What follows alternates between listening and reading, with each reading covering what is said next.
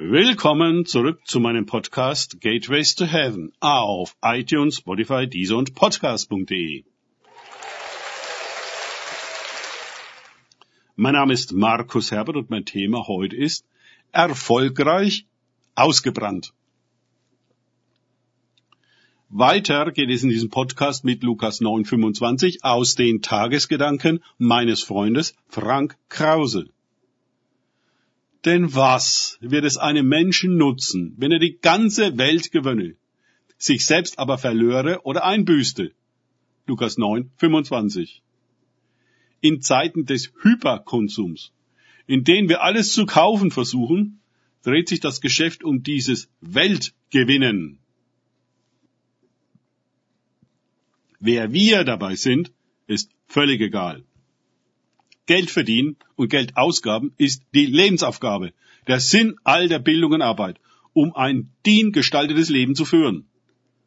Das Ego unterstützt natürlich diese Lebensart, denn es kann scheinbar unabhängig werden, indem es alles selber haben kann und es kann sich Prestige kaufen, denn das Geld spült einen nach oben, wo die wichtigen und erfolgreichen Leute sind. Selbst Titel und Positionen kann man heute einfach kaufen. Aber das alles ist man nicht, sondern hat es oder arbeitet daran.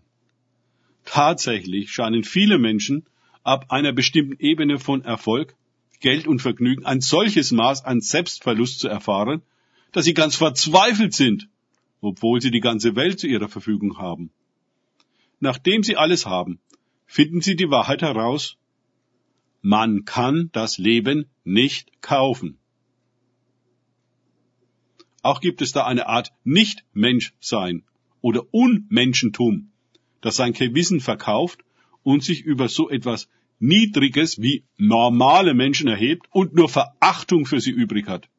Manche elitäre Kreise scheinen ihre Seele wirklich verloren oder verkauft zu haben und handeln entsprechend seelenlos. Wir können uns selbst und im Gebet natürlich Jesus danach fragen, wie selbst verloren wir eigentlich sind. Auch als bekehrte Christen können wir selbst entfremdet und identitätslos sein. Auch wenn das paradox klingen mag, macht die Verlorenheit vor der Gemeinde nicht Halt. Einfach nur nachzuplappern, dass wir jetzt gerettet sind, weil die Bibel das sagt, ist nicht genug. Wir machen vielleicht treu alles mit, was angeboten und verlangt wird. Aber wer wir dabei sind, das wissen wir nicht. Und es fragt auch niemand danach. Das Ausmaß unserer Verlorenheit und Deckungsungleichheit mit uns selbst ist normalerweise viel größer, als wir das je annehmen würden. Wir sind geistliche Waisenkinder, wenn wir uns bekehren. Und danach sind wir bekehrte geistliche Waisenkinder, die hoffen, in den Himmel zu kommen, wenn sie alle Regeln befolgen. Wir können den Satz Jesus meines Erachtens durchaus auch auf die Gemeinde anwenden. Würdest du eine erfolgreiche Missionsarbeit aufrichten, einen globalen christlichen Dienst initiieren, der in der ganzen Welt aktiv ist, was würde es dir nützen, wenn du dich selbst dabei verlierst und einbüßt? Wenn du vor lauter Dienst vorne herum eine Predigtmaschine bist und hinten herum ausbrennst. Für wen soll das gut sein? Bist du wirklich bei dir selbst angekommen und authentisch? Oder bist du vielleicht doch noch eine Weise? Danke fürs Zuhören.